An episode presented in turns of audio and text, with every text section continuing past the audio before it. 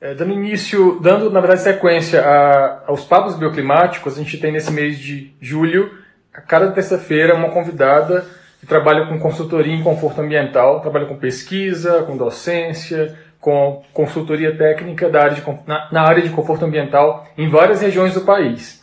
A gente se deu conta que era, é, cada convidada nossa ela era de uma região diferente do país e a gente vai abordar dessa forma essa vertente né, do contexto ambiental, já que a cidade e o contexto ambiental tem muito a ver com o conforto ambiental, que é a nossa área de pesquisa e de ênfase. O pessoal está entrando aí, a Ana chegou aí, o Thiago, Olá pessoal, boa noite. Vou esperar a nossa convidada chegar. Nossa convidada, ela, o Habitat Amazônia já está aí. Acredito que o Habitat Amazônia vai ser convidado. Quero até checar com a, com a Anneli. Nossa convidada de hoje é a Anneli Cárdenas Celes. Anneli é arquiteta, ela é mestre, ela foi mestre pela Universidade de Brasília, vai revalidar desse ano. Ela fez mestrado é, na Universidade Ricardo Palma em Lima, no Peru. Ela hoje é professora substituta da Universidade Federal do Amapá e doutoranda da Universidade de Lisboa. É, eu tive o prazer de ser convidado pela Nelly para ser co-orientador de doutorado. A foi me orientando no curso Reabilita, que ela fez alguns anos atrás. Inclusive, o artigo dela foi um dos melhores artigos do, do, do curso Reabilita, da especialização, que se tornou um artigo, então, de periódico científico dentro da é, revista Paranoá da pós-graduação. É, posso convidar a Nelly? Eu vou convidar ela agora é responsável pelo Habitat Amazônia. Sim, a Nelly ela é criadora da pasta Habitat Amazônia, todo mundo está mais online esses Olá. dias, né? Nelly, boa noite, tudo bem? Olá, Caio, boa noite. Nossa, boa noite a todos. Meu, meu painel Confundo. aqui. É, exatamente. É.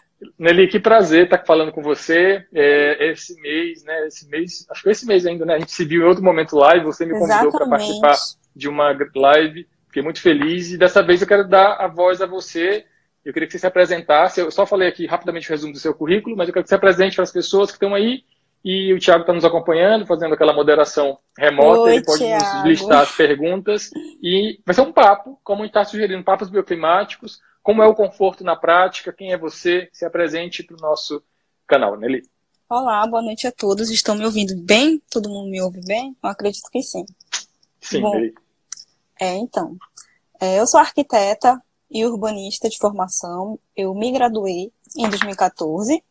Eu estudei aqui na Universidade Federal do Amapá, aqui no norte do Brasil, para quem não conhece, no extremo norte do Brasil.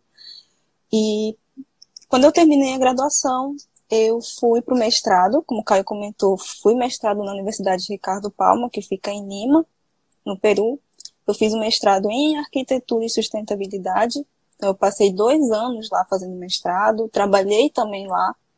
Então, eu também conheço um pouco esse contexto de trabalhar internacionalmente, fora em relação a projetos. Logo que eu voltei, eu fui para a especialização do Reabilita, porque foi todo um processo de poder fazer reconhecimento do diploma. Foi um processo um pouco demorado, mas finalmente consegui. Então, eu consegui reconhecer pela Universidade de Brasília, então eu tenho o diploma agora reconhecido. E atualmente eu sou, é, exatamente, fiquei muito feliz, muito feliz com o reconhecimento do diploma, porque foi um Para processo... quem, não, quem não sabe, para quem não sabe, é muito difícil ter a revalidação de diploma na Universidade Brasileira, tá?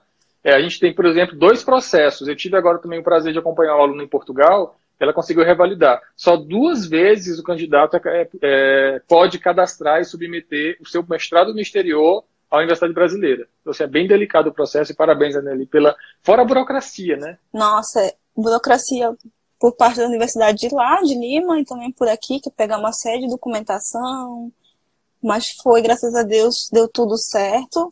Com isso, eu consegui fazer o concurso também, né, de professora substituta, com, também com a especialização do Reabilita. Então, a minha jornada foi baseada nisso, tanto porque eu sou filha de professores, então sempre tive isso bem impregnado em mim, digamos assim. Eles fizeram mestrado, doutorado, meu pai já tem pós-doc. Então, sempre tive a pesquisa comigo, aliada à minha vida. Então, atualmente eu sou professora substituta do, da Universidade Federal do Amapá, então eu estou ministrando as disciplinas de conforto ambiental, né, conforto ambiental 1, 2 e 3, que aqui é a grade curricular é assim, e também as disciplinas de projeto arquitetônico. E é isso. Então a gente vai bater um papo bem interessante hoje sobre a Amazônia, sobre o clima equatorial úmido. Espero que vocês já tenham ouvido falar um pouco, mas a gente vai se comentando aqui pouco a pouco. Obrigado, Anneli. É, você já até começou falando na nossa pergunta inicial das lives, né? É, a Iana está aí, Mulheres do Norte, o pessoal dando boa noite, bem-vindo. O Jadson falou, parabéns pela iniciativa, sucesso na conversa. Sim, você falou um pouco da sua trajetória, Anneli, marcada pelo, pelo seu currículo, né? Pelo, pelo currículo super acadêmico, com muito curso, especialização, mestrado, agora doutorado. Você tem uma carreira excelente, está trilhando tudo certinho. Agora, eu queria te perguntar de outra forma. Você, como você chega, como a Anneli do Habitat Amazônia chegou hoje para esse mundo digital? Por que, que você quer falar sobre a sua pesquisa, a sua ciência na internet? Por que, que isso aconteceu? Quem é hoje essa Nelly, que ela é a doutoranda, mas também é. Fala para gente. Exatamente. Bom, é, esse ano eu comecei né, a fazer o doutoramento em arquitetura. Estou na linha de especialidade de teoria e prática de projeto, que ela é um pouco diferente. Já está falando português de Portugal, doutoramento? É, Tu acredita que pegou, pegou sotaque português? Sim, pode... Mas, é, o, como eu tenho, como eu moro na Amazônia, faço estudos sobre a Amazônia, então a, a Amazônia por si só já é um assunto de, de interesse a nível nacional, a nível internacional. Então eu vi essa necessidade de disseminar todas as minhas pesquisas, investigações, é, para o conhecimento de todos. Ou seja, não é todos que vêm desenvolvendo trabalhos, muitos pesquisadores não desenvolvem trabalhos sobre a Amazônia, são poucos. A Iana está aqui, eu assisti até a live dela de Severiano no aeroporto, achei super interessante. Então, aqui próprias pessoas, alunos, até discentes, não conhecem projetos que vêm sendo desenvolvidos aqui. Então, eu senti essa necessidade de ter uma página que alimentasse esse conteúdo. Então eu chamei uma equipe, juntamente com a professora Ana Karina, que ela também está aqui na live, a Flávia, que ela, é, ela Eu conhecia a Ana Karina. Conheceu a Flávia também, exato. A Flávia também está aqui. É, então, ela que é mais para vertente de projetos, né? A Flávia que é em relação à parte de tecnologias, porque ela é, ela é especialista em BIM, então ela mexe bem. Então, eu, eu, senti essa necessidade de unir essas três vertentes, né? O conforto, o projeto e as tecnologias. E aí a página foi recém-criada, ela está iniciando pouco a pouco, mas o intuito da página é esse, né? Disseminar pesquisas que a gente vem desenvolvendo aqui na Amazônia brasileira. Também a gente vai tentar aplicar casos não só da Amazônia brasileira, mas também da onde eu tive contato, que foi a Amazônia peruana, que é bem interessante de alguns projetos.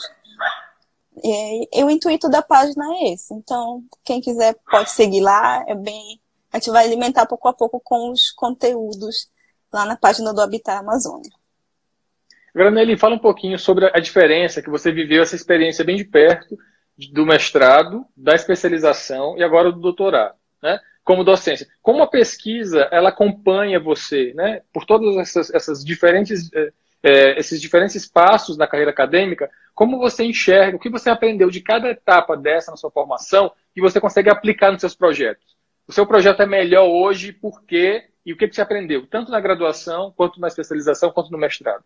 Fala pra gente. É, bom, eu vou responder essa pergunta comentando porque eu me interessei primeiramente pela área de conforto, conforto ambiental. É, na graduação, eu tive contato com conforto, mas assim, não, não foi assim tão profundo, que digamos. Mas saindo, eu quis fazer o mestrado e queria fazer o mestrado na parte de sustentabilidade, porque eu queria fazer meus projetos é, com materiais sustentáveis, corretamente. Bom, e aí eu fui para Lima conhecer, ver ter outra, né, outra, como eu posso dizer, outra opinião, outros olhares sobre o que eles estavam pensando, o que, que é sustentabilidade, o que, que é o bioclimatismo. E lá foi realmente no mestrado que eu me interessei é, referente a essa parte do na arquitetura bioclimática, do conforto ambiental, enfim. E eu comecei a fazer a minha dissertação de mestrado inspirada na sua dissertação de mestrado, Caio. A minha? Foi, exatamente, que é da, da parte da arborização urbana. Então eu falei, nossa, aqui em Macapá a gente não tem estudos é, referente ao microclima. Eu falei, não, eu vou trabalhar sobre o microclima urbano aqui na cidade de Macapá. Porque realmente, quando a gente vem aqui, a gente não encontra dados climáticos, é difícil, é, não tem é, dados sobre microclima, projetos em conformidade com o clima local, é bem complicado encontrar todos esses dados. Então eu senti essa necessidade né, de pesquisar sobre isso. E foi, foi aí que começou a trilhar a minha jornada. Aí, vendo a, su a sua dissertação, vi que você utilizou né, o Envimet, aí eu fui curiosa utilizar esses programas de simulação computacional e fui aprendendo mexer, mexer, mexer. Aí eu vim para cá, fiz medições, comprei os aparelhos, fiz todo o investimento para poder ter essa, esse estudo do microclima aqui na, na parte urbana aqui da cidade de Macapá. E foi assim que eu comecei a me interessar. Logo que eu vi, é, fui para especialização, eu queria trabalhar também com a parte do microclima, da parte de simulação computacional. E, nossa, eu me encontrei com investigadores incríveis, né? Com você, com a Marta Romero. Eu me lembro que quando eu cheguei na, no primeiro dia da, do Reabilita, eu encontrei, ela entrou, a Marta Romero entrou, e aí eu fiquei, meu Deus, tipo, pesquisadores que eu sempre leio, e eu tô conhecendo pessoalmente eu fiquei, eu, eu juro que eu fiquei nervosa naquele dia. Fiquei, nossa, meu Deus, eu tô vendo a Marta, eu tô vendo o nossa, Caio. É um choque, né? Você lê um livro também. Quando eu fui, eu cheguei em Brasília também, eu vim, vim do Piauí, né? Eu acabei, acabei, a graduação e emendei. Eu vim para cá sem estar formado. Eu vim fazer a prova do mestrado e conhecer a Marta Romero com a carta da minha professora do Piauí e é muito tenso. Você lê um livro, né? Conhecer um livro, assim, uma professora que é referência, assim. É interessante essa, essa inspiração. Exatamente. Aí, nossa, foi uma inspiração total. Fiquei muito nervosa naquele dia, eu também lembro. E, enfim. E aí eu parti, terminando a especialização, a gente, termi, a gente trabalhou com protocolo de arquivo climático, né? Então, e agora eu fui para a docência e eu vejo essa necessidade de a gente aplicar é, essas estratégias, especialmente aqui para o clima quente e úmido, aqui para o clima equatorial. Né? Então, as pessoas aqui, às vezes, não têm conhecimento disso. Às vezes, é uma replicação de coisas que se reproduz, por exemplo, lá no, no Sudeste, no Sul. Né? Então, as pessoas não têm, os alunos não têm essa, essa, essa noção de quão é importante trabalhar projetos em conformidade com o clima local. Né? Primeiro ponto, nós, como especialistas, né, é, da área de conforto, a gente tem que entender o clima. Não é só projetar porque por, por projetar. Eu sempre comento pra, por eles, por eles para, para eles, eles irem por esse viés. Né? A gente tem que conhecer o clima local. Ah, então, Você sempre... tocou no ponto, Nelly, muito interessante. O próprio Jadson perguntou algo. Eu já te respondo, Jadson. A Nelly é um estudioso. Ele falou assim, Nelly, quais são, como estão os estudos sobre conforto no Amapá e quem são os principais estudiosos no Amapá? O que a Nelly está falando agora é exatamente essa, essa necessidade de se estudar o clima. Então, quanto mais a pessoa estuda o clima local e mais ela domina aquela cidade, ela vai estar preparada né, para apresentar, então, soluções para aquela arquitetura, para aquele urbanismo daquele local. Mas tentando responder, Nelly, quem você sugere, quem, como você coloca hoje é, o estudo no Amapá em relação ao conforto? Dá para dar um panorama para a gente? Assim? Sim, sim. Ou sim. na Amazônia em geral, se você conseguir falar um pouco. Bom, vou falar aqui um pouco do contexto aqui do, do Amapá, né? Então, aqui a gente tem pesquisadores tem a Marcele Vilar, que é professora de conforto ambiental também, ela vem desenvolvendo pesquisas sobre isso. Tem um grupo de investigação, mas não da arquitetura, mas por parte da engenharia elétrica, do curso de engenharia elétrica. Também com simulação computacional, que é a aplicação do EnviMet, que é que eu não me lembro o nome dele, acho que é o Rodrigo, se eu não estou enganada. E tem a Ivanise, mas a Ivanise, infelizmente, o que acontece, Caio, é que a maior parte dos pesquisadores que vêm aqui para o Amapá, eles vão embora, infelizmente, eles não ficam aqui. Né? Eles vêm aqui, fazem concurso e, de, e vão embora. Mas é, e não desenvolvem pesquisas, por isso que a gente não tem pesquisas, a gente não tem dados, e a gente está caminhando pouco a pouco para esse avanço.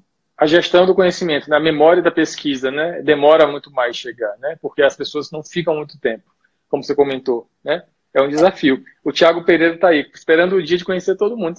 Agora na pandemia a gente conhece a pessoa. Você tem o WhatsApp da pessoa, você já conhece a pessoa. Thiago. Exatamente. Agora é tudo pelas redes sociais, WhatsApp. São outras relações, né? Instagram. É, o pessoal é, já Ana. Ana Karina está aqui perguntando. Oi, Ana Karina. Oi, é, Nelly, como foi a receptividade de sua temática amazônica no programa de doutorado que está em Portugal? Então, é, Falar da Amazônia, como eu comentei antes, é um interesse atualíssimo por si só.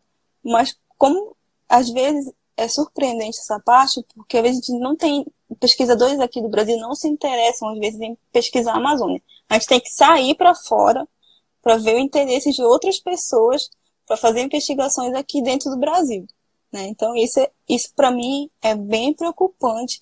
Eu cheguei lá, nossa, eu falava que eu morava aqui no norte do Brasil, Amazônia brasileira, os portugueses, meu Deus, Amazônia, pesquisa sobre a Amazônia. É, eu quero, eu quero, eu quero saber mais, comente como é, como é o clima. É bem, eles se mostram bem interessados quando eu fui lá para comentar, né, mais ou menos o que, que eu queria trabalhar, que é referente a estudos aqui na, na Amazônia.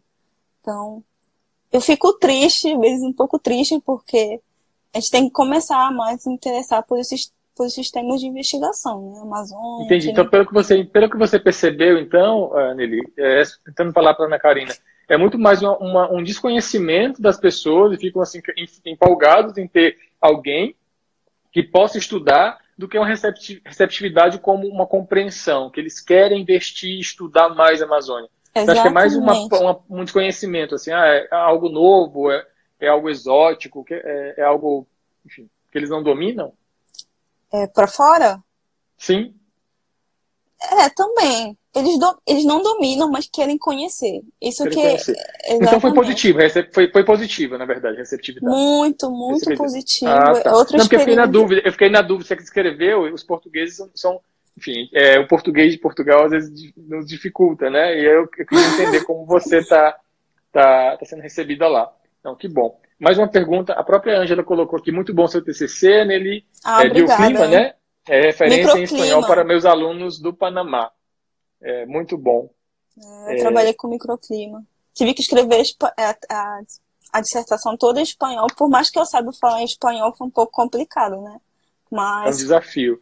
É, mas é, nesse caso, é, assim como a linguagem digital, escrever em outra língua, além de ser um desafio, é algo muito importante para dialogar com outros países, né? Como Exato. o Thiago comentou aqui, se você quer construir redes, um primeiro passo para construir redes é estudar outro idioma. É, falando de português, a gente tem um país muito populoso, a gente fala português, mas no cenário internacional de pesquisa, o português não é tão falado. Então a gente tem que abrir mão e aprender outro idioma. A gente vai, ficar, a gente vai saber mais um idioma, na verdade, vai ser interessante para a gente. É um grande desafio, acho que fica, fica o desafio aí para sair do zona de conforto Exato. e de outra língua para tentar dialogar mais com as pesquisas de fora. Né? Você, como você falou, Nelly, tem muito mais pesquisa amazônica publicada em inglês e em espanhol do que em português. Né? Então a gente tem que começar a conhecer para conhecer Isso o que está sendo pesquisado. Né? Exatamente. O Thiago elogiou é, aqui a conexão. Pode falar. A conexão tá boa? É que aqui a internet Macapá ultimamente tem ficado ruim, viu? Não, para mim tá muito bom. Tô vendo tá tudo certo. Tá tudo certo. Ah, a Amanda tá falou assim: é, em Belém acontece um fenômeno parecido com relação a pesquisas em conforto térmico. Em relação. A, Amanda, só confirma para mim se, se você está falando em relação à a, a, falta de continuidade, aos profissionais que vão embora, eu não entendi. É, exatamente o que, que acontece em Belém que é parecido com o Amapá. É, o Jadson comenta, cara, a construção técnico-científica no Amapá é tardia. É, em que sentido, Jadson, é tardia? Você está dizendo que a, a, é, é, começou agora, é recente, é tardia porque está atrasada? Me explica melhor isso. Exatamente. Ó, a Amanda acabou de comentar que é pela falta de continuidade, é isso mesmo. Falta de continuidade. A gente, a gente tem muita saída de pesquisadores daqui do estado. Entendi. Pessoal, eu tenho, eu tenho uma experiência parecida no Piauí. Eu, é, onde eu estudei, a Faculdade de Arquitetura e Urbanismo não tem mestrado e doutorado ainda. É uma faculdade dentro da engenharia. Mas o que acontece? E aí talvez é um caminho para vocês, um caminho bem interessante, eu diria. É, no Piauí, a minha orientadora de PIBIC, de pesquisa, que me incentivou a, a, entrar na área ambiental, das áreas verdes, a professora Wilza Lopes, ela é professora até hoje, professora da UFP, ela foi de doutorado na Unicamp e voltou para o Piauí. É uma família, é uma família enfim, piauiense, de, de Recife, e hoje ela é professora da UFP. E aí, hoje ela não tem programa de mestrado doutorado na arquitetura, mas ela é uma super professora orientadora num programa Tropen, que é de meio ambiente. Então, procurem programas de pós-graduação e eventos que são relacionados a temas periféricos e tra transversais. Eu fui num evento muito grande, uma conferência nacional de eficiência energética em Belém do Pará, e tem pessoas muito boas da engenharia elétrica, da engenharia de materiais, que podem sim trazer a temática de conforto ambiental, conforto térmico, junto da nossa. Ou seja, não precisa ficar buscando só na arquitetura, só nas faculdades de arquitetura, quando a faculdade é menor, ou ou tardio, como você comentou. Então façam essa ponte aí, conheçam as pessoas, articulem e se aproximam, é, se aproximem de programas que não são só da arquitetura, mas programas que possam ser interessantes para vocês, que abordem pesquisas multidisciplinares. Então fica a minha dica, porque eu passei por isso. No caso, eu ia fazer mestrado em Natal, que era muito forte na minha área, uhum. conforto ambiental, um professor do Pedrini, que é engenheiro mecânico, eu estava com a carta dele, eu vinha para Brasília com a Marta Romero. E aí estava muito caro a passagem de avião, e eu vim, tive que escolher uma passagem para vir, eu vim para Brasília. E estou aqui, até hoje. Faz Exatamente. 13, 14 anos. É, nós como arquitetos não temos que trabalhar sozinhos, né? Como você falou, é multidisciplinar. A gente tem que buscar essa transversalidade, trabalhar com a geografia, enfim, engenharia elétrica e assim vai. Eu sempre comento. O Jadson, com, o Jadson comentou aí que é tardio porque o primeiro mestrado, entendi agora. É, e aí está no, tá no crescimento, acho que vocês podem se conectar e fortalecerem, sim. A é, própria Nelly, gente... né? Hoje professora. Nelly é ex-filha ex da casa, agora já é professora substituta, é a prova disso, né? Desse crescimento da área. Eu acho que é importante para você. A Amanda comenta, tem pouquíssimas pesquisas brasileiras sobre retrofit em clima quente e úmido, por exemplo. Isso. Achei muito material de fora, mas aqui quase nada. Aneli, comenta aí pra gente. Pois é, é como eu estou pesquisando também sobre a Amazônia, eu tô, quando eu vou pesquisar no Google Acadêmico, nas nessas bases de dados, eu não encontro aqui do Brasil é, pesquisadores que comentem sobre. Né? Então, eu tenho que ler artigos em inglês, eu tenho que ler artigos em espanhol. Tem vários, projetos, vários projetos que foram feitos, por exemplo, em Lima, né, no Peru, sobre projetos bioclimáticos na selva amazônica. Mas não, eu não encontro aqui. E é bem complicado isso, né? Então, por isso que eu falo, a gente está tá andando, a gente está caminhando ainda. É um processo de, como o Jadson falou, um pouco tardio, mas a gente está no caminho, né? Eu acredito que a gente está no caminho certo, e pouco a pouco a gente vai avançando, obviamente, né? Muito bom, Nelly. A Anne, eu acho que seu nome é Anne, ela comentou aqui, projetos na Amazônia Legal e aplicação das diferentes normativas segundo as zonas bioclimáticas brasileiras é de suma importância e pouco exploradas, mais ainda falando de pesquisa no comporto térmico.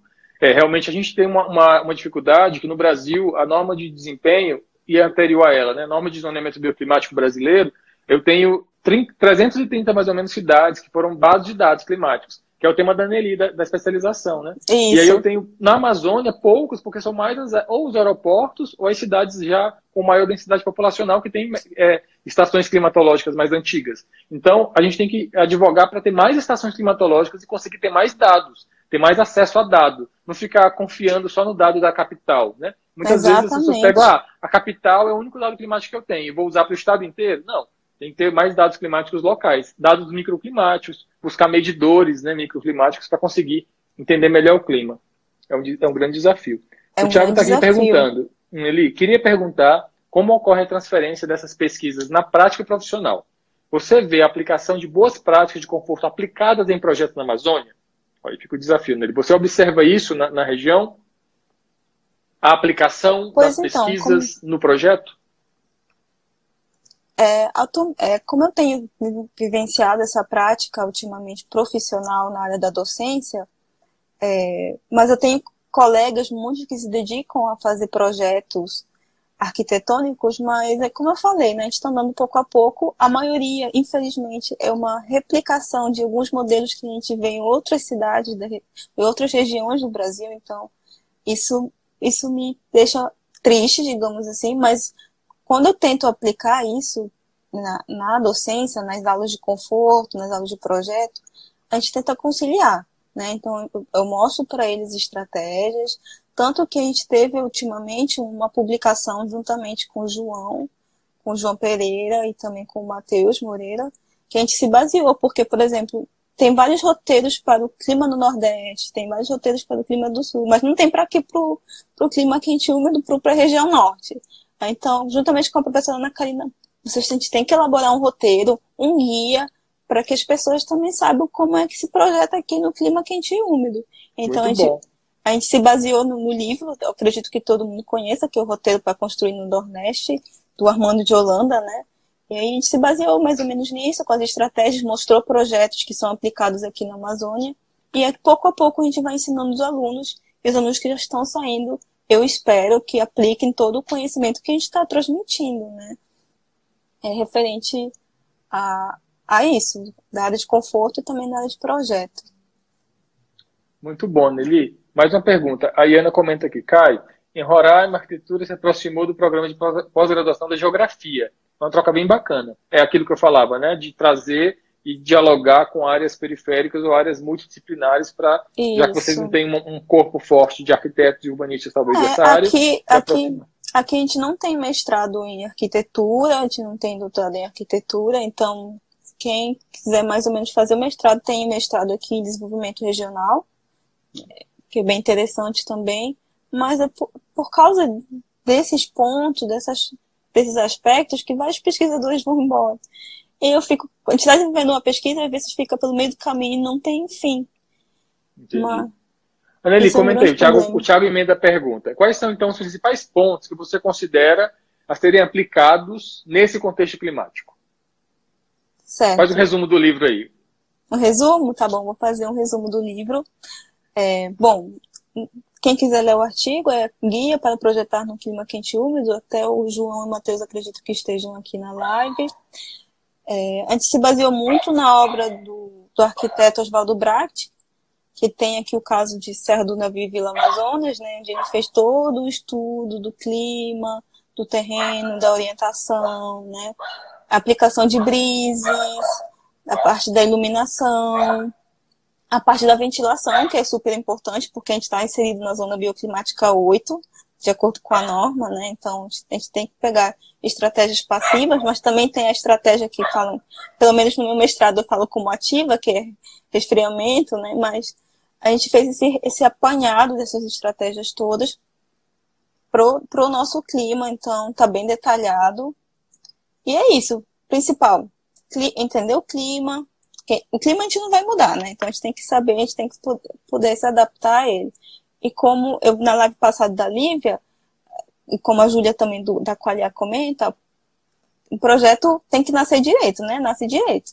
Então a gente tem que entender todos esses aspectos para poder é, fazer projetos em conformidade com o clima que a gente está inserido.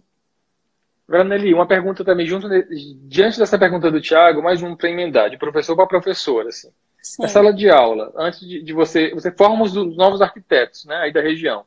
Você acha que é, o vidro, ou esse paradigma do vidro, é um paradigma que o mercado trouxe e o arquiteto engole? Ou você percebe nos alunos esse paradigma como uma visão de desenvolvimento? Você tem que quebrar esse paradigma na região amazônica, explicar os, os malefícios do vidro, por exemplo, né, de, uma, de edifício envidraçado, altamente envidraçado. Como você percebe isso? Assim, porque eu, eu, eu, enfim, eu não vou falar agora não, o que eu acho. Pode, pode responder. Bom, é, então, isso é um paradigma muito grande, como você comentou, porque o aluno vai na hora de fazer, por exemplo, na de projeto, faz uma fachada totalmente vidraçada. Aí eu tenho que explicar, não, mas você pode fazer outras estratégias, ver aqui orientação, você pode aplicar o brise. Então, existe uma falta de desconhecimento muito grande. E aqui, então a gente tem que pouco a pouco colocar na cabecinha deles assim, nossa, ó, estratégias, vê esse projeto, analisa, mostrando, a gente mostra pouco a pouco para eles como funciona tudo isso, que a gente não pode replicar coisas que estão lá em outras regiões do Brasil, porque é um, é um clima totalmente é, diferenciado. Né? A gente está no clima equatorial úmido, a gente está na linha do Equador, é totalmente diferente. Então a gente não pode projetar pensando que eu estou no sul, que eu estou no sudeste. Não tem como. E, qual a estratégia, Nelly, em cima disso que você consegue passar em sala de aula para os alunos, que é uma estratégia é, para evitar problemas associados à umidade ou ao excesso de umidade? E a gente sabe que o, o efeito pilotiza, ou o fato de colocar casas sobre palafitas, né, tem toda uma lógica ambiental, toda uma lógica regional, mas, sobretudo, evita a umidade por capilaridade, ou seja, você deixa uma casa mais saudável. Então, você, você é, como os alunos entendem isso e se é possível trazer estratégias, e nos ensine aqui hoje, que o norte precisa adotar, sobretudo a região equatorial que você citou, para evitar o excesso de umidade. Que estratégias seriam essas? Certo. É, primeiramente, vou comentar o que eu tento passar para meus alunos. A gente tem que aprender com lições que a gente vem lá do passado, por exemplo, a arquitetura vernacular, né? arquitetura indígena, tem, muito, tem muitos casos que, que nos ensinam atualmente e que também foram aplicados por outros arquitetos, por exemplo, do moderno, que eu, como eu falei, do Bracht, do Severino Porto, enfim. E a gente tenta orientá-los para isso. A arquitetura moderna ela foi um exemplo, né? Como você falou, o uso de pilotis, o gibris, Le Corbusier, enfim. E aí, em questão da questão da umidade, eu sempre comento para eles que eles têm que ter um certo cuidado, porque como a gente, como a gente clima quente e bastante úmido aqui na Amazônia, é, a gente fala de estratégias, por exemplo, como é, aqui, por exemplo, vou comentar um caso bem específico. É, eu moro perto do, do centro do centro urbano da cidade, que também fica perto aqui do Rio Amazonas, né? Mas aqui na minha área não tem, não tem, não tem vegetação, não tem ventilação. E, nossa, é totalmente. Eu, eu tenho problemas de saúde de rinite, sinusite, porque é, é muito complicado. Mas eu tento falar para meus alunos isso. Pensem direito, quais são as estratégias que vocês vão aplicar, né? Referente a qualquer questão problemática que venha aparecer, né? Então, tem que ter bastante, bastante cuidado com, com, esses, com esses paradigmas, assim, que a, gente, que a gente tem aqui na região. Entendi. Levar o senso crítico do aluno, né? A, a Liliane falou, o Aldomar esteve na minha banca de mestrado, então. O Aldomar é um querido, super amigo, ele veio dar curso aqui pra gente já na UNB. É, o, o, o Jadson comentou, o curso de arquitetura nasceu em 2005, é muito recente, né? É, é, recente, é recente. A Amanda comentou, só acha resultado colocando retrofit, hot, humid, hot humid climate. É verdade. É, Primeiro, assim, eu acho a grande, a grande confusão do retrofit, eu acho que é o berço do retrofit, né? Não está associado às nossas demandas de arquitetura bioclimática. É uma boa, um bom debate esse aí, dá uma live só sobre isso. Exatamente. É, os trabalhos da Anneli são pioneiros, Anneli, você é pioneira na área, que orgulho, a gente sabe disso, né? Então, abra sua rede de contatos aí para você educar esse povo todo. É, o Gleison perguntou, o, comentou, o mesmo acontece com relação à região semiárida brasileira são pouquíssimos os trabalhos sobre conforto no sertão. É verdade. Eu tenho colegas na Universidade de Feira de Santana e aí são referências na área. Na verdade, algumas universidades foram interiorizadas e têm feito muita diferença, né, com pesquisas que coletam dados e trabalham para o interior do Brasil, que é muito rico. Teresina tem um pouco disso, né? Teresina, como não é, não é litorânea, ela está continental, ela, ela é cerrado, ela não é semiárido, ela está na transição para o clima amazônico, né? Ela, tá, tá, ela pega três regiões, Caatinga, Cerrado e e a Amazônia, mas ela está interiorizada, então tem uma certa infiltração. A UFP tem é, uma infiltração no Estado. O Vladimir comenta, o Vladimir é colega, parceiro aí, coautor de alguns trabalhos lá na Paraíba. Nelly, você analisou algum índice de conforto térmico para a sua região, PET ou outros? Fala aí sobre isso. Analisei. Analisei o índice PET, fui fazer também entrevistas, pesquisas, e, fui, e tentei e validei, na verdade, né, com a relação do, da simulação computacional do, do, do também, que tem o PMV, né, o PPD, e realizei bastante pesquisas sobre, sobre isso, mas a minha, a minha dissertação foi referente ao microclima, né, a influência da arborização e também da, da do material da pavimentação, como isso influencia é, no, conforto, no conforto térmico aqui dos, dos usuários, né? Então eu, eu analisei uma certa, um certo entorno, na verdade foi uma via que eu analisei, uma via extensa que corta a cidade, que é, que é aqui a Avenida Leopoldo Machado. Então fui fazer medição, medição, entrevista, medição, medição, entrevista, medição. Foi, foi bem legal. Quem quiser também Muito pode bom. acessar lá, pode procurar pela dissertação. Depois eu quero que você passe, Nelly, esses trabalhos que você citou, como são muito é, é, interessantes, para a gente listar e publicar no, no, na nossa página do Instagram, o pessoal baixar depois os trabalhos, talvez os links, não sei, sim, os, sim, com certeza. tá bom? Com certeza. Acho importante. É, o, o, João comenta aí, o João Amanda, eu sou da Unifap, aluno da professora Nelly, e a bolsa de PROIC dele, de PIBIC dele, desenvolveu um projeto de retrofit com a sala de aula. Então ele pode te ajudar aí nos contatos. Pessoal, uma das coisas interessantes desse mundo social aqui, você já vê o Instagram da pessoa, já faz o contato, já pede o arquivo, o artigo já, já sai em qual todo aí, já sai. Exatamente. Já sai trabalho. O Vladimir tá aí, abraço, Caio, abraço, Vladimir. É, que mais? Ah, Amanda, muito legal, João. Ah, tá, eles estão conversando, conversa paralela, né, gente? Conversa digital. É, ah. Pioneiros, Anneli citou também, legal. Escritórios também são espaços bem problemáticos por aqui, em geral muito fechados. É... É, isso no, no, Brasil inteiro, né? A gente está revendo os espaços de trabalho por conta disso, inclusive. Como é? É um problema então, muito tá grande tá... no Brasil todo. Várias conversas paralelas. Eu pedi para o Tiago fazer uma curadoria dessas conversas para gente saber o que é a pergunta. Nossa, é, é, O Brat, que o pessoal está comentando aqui, Nelly. Está todo mundo comentando o seu tema. É, o Jadson comentou, Nelly, você tem percebido interesse de seus alunos sobre o tema de pesquisa? Não falando de PIBIC, mas de interesse do discente. O que, é que você acha? É, eu tenho percebido interesse de alguns, não, não é de todos. Alguns, inclusive, vieram me procurar. Então, eu tento montar essa equipe, integrá-los, né, para fazer essas, esse monitoramento, essas pesquisas, que é super importante para a gente obter esses dados, que ainda, como eu comentei, são poucos, mas a gente está caminhando, né? Então, eu tento envolver os alunos em pesquisa. Bora fazer uma publicação, bora pesquisar, bora fazer uma medição, é, é importante, mas não são, infelizmente não é de todos, é de um grupo pequeno. Eu tenho trabalhado bastante com o João e com o Matheus, mas eu espero que alunos que estejam aqui na live me procurem, bora, bora, bora publicar, que é importante, bora pesquisar, gente ter Muito bom, Nelly. Muito boa chamada. Fique, fique alerta aí para a chamada. Eu gostei muito do comentário da Lívia. A Lívia está aí, Olivia, da, da outra live, falou oh, vidro. É um paradigma moderno que temos o dever de desconstruir. É Exatamente, é a gente tem esse é, dever. É um paradigma bastante complicado. É, quais, aí a, a, o Bioclima pergunta: quais são os valores de umidade relativa do Amazonas?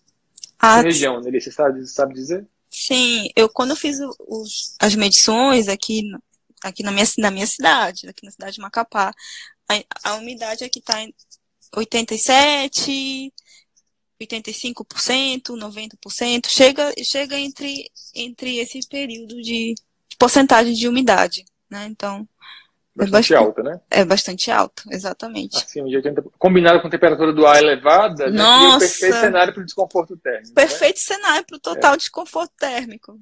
Aqui eu morro de calor o dia todo. E aqui, como a gente tem, a gente tem só, a gente chama de duas estações, né? Que é o verão amazônico e o inverno amazônico. Mas é o mesmo calor, o problema é que a gente tem o período chuvoso, né? Mas é o calor o ano inteiro, inteiro, inteiro. Infelizmente então. fala que é o verão e o inferno. São dois períodos no ano. Exatamente, é, aqui, aqui, também. A, a Dinha fala assim, não, tem mais comentários aqui. É, a Dinha fala assim, aqui em Recife, tem se estimulado muito o efeito da evapotranspiração com o uso de teto verde, aumentando a área de solo natural, plantio de árvores que contribui na redução da umidade. Eu não entendi muito bem. O, é, o telhado contribui na redução ou no aumento da umidade? Ou o fato de tirar as árvores? Comenta pra gente aí o que acontece em Recife. Eu tenho muito medo dos tetos verdes como solução. Como é feito no norte? Tem essa prática de implementação de tetos verdes? Não, ainda não. Como eu comentei, né, o pessoal desconhece muito dessas práticas bioclimáticas sustentáveis. Pouco a pouco a gente está tentando inserir, é, é, a gente está andando, como eu comentei, né? A gente está andando e começa esse problema que eu comentei inicialmente dos pesquisadores, é, então a gente está começando ainda. Ah, tá. Ela fala assim, ah, sim, aqui, é, é não, a Amanda comenta, né, que aqui deve ser mais a estratégia de redução da carga térmica da cobertura. Muito bom. Não para o controle da umidade. A prioridade deveria ser sombreamento e ventilação contínua, mas, sempre, mas nem sempre se faz. A ventilação Isso. contínua é o defeito, né? É o, é o grande vilão. É, a, a Livinha comenta aqui. É, é evapotranspiração, a Lívia, né? Que tá aí. Eu li Livinha ali rápido. A evapotranspiração e o aumento da umidade em lugares que já tem de altíssima torna desconfortável higrotermicamente. Sim, é o grande desafio dos arquitetos. É, a Veri entrou aí, as janelas Lab, nossa outra convidada. É, ah, sim. A Dinha completou. Compreendo, aqui conseguimos constatar redução considerável por meio do ensaio, redução de 7,5 de umidade em estudo de caso. Ah, interessante. Então, a, Bem a interessante, é você é. usar para controlar a umidade nesse sentido, né? Em, em, é porque, na verdade, o que, eu fico, o que me conflitua em relação a Recife e a Amazônia é que todas são zona bioclimática 8. Então, a solução para o edifício, algumas delas, no momento crítico de e desconforto, pode ser semelhante. Mas o efeito dela ao longo do ano pode ser muito danoso. Então, se eu adotar, por exemplo, telhado verde em Teresina, eu falo para os alunos, né, que estudam clima. Teresina é zona climática 7, né, não é bem a 8. Mas assim, eu vou ter uma, um, um, calor a madrugada inteira. Então eu vou ter uma inércia térmica gigantesca. Para o espaço residencial, é o pior cenário. Agora tem espaço comercial, não sei, né? É, Depende. Mas um agora ventilado, né? as zonas bioclimáticas do Brasil estão sendo revisadas, né? Vão ser. Re... Ah, sim, vão ser mais zonas, é, é verdade. Teresina continua sendo a pior zona. Teresina e Picos é a zona mais quente, né? Mais extrema. Acho assim como Palmas, né? Tem, tem uma situação bem específica de extremo. É, que mais? É, aqui no Panamá chega a 95%. Nossa! Nossa! Meu tá Deus! Está falando que ela é pior. A gente está aqui, quem, quem, a gente tá aqui disputando, né? Quem é pior de umidade? Quem é, qual é o pior cenário? O, o, o Gleison quer saber, o teto verde reduziu a umidade relativa? Sim, segundo o estudo, a pesquisa que ela apresentou, bem interessante, é a redução da umidade relativa. Na verdade, muitas vezes até a grama, o substrato da grama e a grama, ela mantém ali uma área úmida e evita que o ar fique úmido, né? Ela estabiliza muito rápido. Algumas espécies suculentas têm soluções bem interessantes quanto a isso.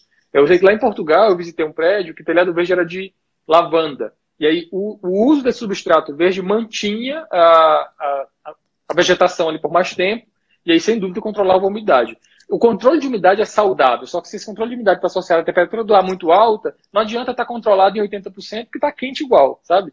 Então, assim, a gente tem que ver que esse, esse controle tem que chegar em patamares mais confortáveis, combinados com a ventilação natural. Exatamente. É uma equação que não é, não é fácil de, de zerar, né? Tem até uma é... pesquisa da NASA sobre isso, sobre recomendando algumas né, espécies de vegetação para dentro da casa para poder reduzir esses valores de, de umidade. Né? Bem interessante. É um bom desafio é, estudar a vegetação com esses efeitos estabilizadores. Eu queria fechar com a pergunta do Tiago. Quem tiver uma última pergunta pode fazer. A gente já passou do nosso tempo, mas o Tiago tem puxado minha orelha. Isso, orientando puxando a orelha de orientador. Né? Isso, é? isso, isso, isso, o Brasil agora tem. Né? É, eu, né, abrindo mão do nosso tempo de 30 minutos, que a ideia original era só um papo de 30 minutos, mas o papo já passou de 40 minutos. É. Então, eu queria fechar com a pergunta do Tiago. É, tem uma pergunta sobre o clima quente e úmido. Quando é muito quente e muito úmido, a ventilação atrapalha ou ajuda? Ver. Deixa eu ler é uma pergunta difícil para terminar aí. Pode é, quando. Peraí, deixa eu voltar aqui que eu não estou chegando. Tá. Sobre o clima quente e úmido. Quando é muito quente e muito úmido, a, a ventilação atrapalha ou. Olha, eu vou te contar pelas minhas medições e por experiência própria, viu? atrapalha. Vem o ar quente, pelo... muito quente, não tem como, não tem como. Não tem como andar, pelo menos com meus dados que a análise que eu fiz, incrível. Desconforto total. Vou responder assim, desconforto total. É, eu, vou, eu vou acabar com a piada, né? Como, como, como bom piauiense e vizinho de cearense, que tem umas piadas, o pessoal de Fortaleza, que tem muito vento ali perto de Teresina, fica brincando que quando chega em Teresina e alguém está tá em, em, casa cozinhando um bolo, né, assando um bolo no forno, quando abre o forno, vem aquele, aquela brisa, fala, ô oh, saudade de Fortaleza, porque vem ah, a brisa, porque, porque, o forno está mais frio do que o, o clima de Teresina, tá? Com essa piada sem graça que o Thiago vai cortar do, do podcast, eu queria encerrar agradecer a Nelly. Nelly, Alguma última palavra, algum, alguma finalização da sua live? Bom, queria agradecer o convite, Caio, né, por esses papos bioclimáticos. Muito obrigado pelo convite, né? Por mais que seja um tempo pequeno, mas foi bem interessante comentar como vem desenvolvendo as pesquisas, a aplicação de projetos, na parte também de consultoria. A Livinha aqui comentou também sobre sensação, né? A sensação térmica e a pele que sempre fica grudando, exatamente, sempre fica grudando se ficar assim, sentindo melequento. Mas enfim, é, é, é, outra é outra história, pra gente tem várias coisas para comentar e pesquisar. Então eu faço essa chamada também para os alunos. Quem quiser, me procurem, já tô falando aqui. Quem que também tiver acesso, eu vou tentar publicar também na página do Habitat as minhas pesquisas, dissertações, que eu, que eu fui fazendo ultimamente, para vocês terem acesso a esses dados, que são bem interessantes e pioneiros, como o Jadson comentou, né? Muito bom, Nelly. Então, gente, curte a gente aí, vai estar em breve lá no podcast também, Papos Bioclimáticos, com Porto na Prática Norte, talvez amanhã, não mais que depois de amanhã, não mais que segunda-feira. Thiago, que é voluntário do nosso grupo. Obrigado, boa noite, pessoal. Boa noite, Boas pessoal. Pesquisas. Abraço, Nelly. Abraço, Caio. Tchau, tchau.